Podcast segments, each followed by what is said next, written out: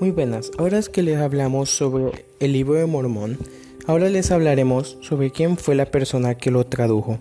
En 1820, siendo un jovencito, José Smith tenía el deseo de saber a qué iglesia debía unirse.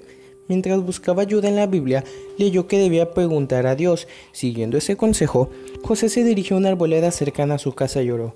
De pronto una luz comenzó a brillar encima de su cabeza y se le apareció el Padre Celestial y Jesucristo. Al preguntar José a qué iglesia debió unirse, el Salvador le dijo que no se uniera a ninguna de las iglesias existentes en aquel entonces, porque la doctrina que enseñaban era incorrecta. Mediante esa experiencia y muchas otras posteriores, el Señor escogió a José para que fuera su profeta y para que restaurara el Evangelio de Jesucristo y su iglesia en la tierra. Cuando José Smith demostró que era digno, se le encomendó una misión divina como el profeta de Dios. Por conducto de él, el Señor llevó a cabo una obra grande y maravillosa, que incluyó la salida a la luz del libro de Mormón, la restauración del sacerdocio, la revelación de preciosas verdades del Evangelio, la organización de la verdadera Iglesia de Jesucristo y el establecimiento de la obra del templo. El 27 de junio de 1844, José y su hermano Hiram fueron asesinados en ataque de una chusma armada. Sellaron así sus testimonios con sangre. Para que el testimonio del Evangelio restaurado sea completo, debe incluir el testimonio de la misión divina de José Smith.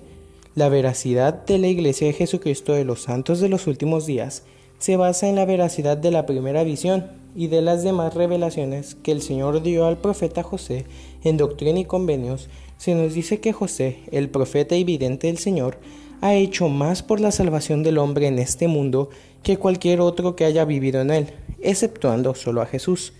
Para conocer la veracidad del testimonio de José Smith, se requiere que cada persona que busca sinceramente la verdad estudie el registro y luego ejerza suficiente fe en Jesucristo para preguntar a Dios en oración sincera y humilde si el registro es verdadero.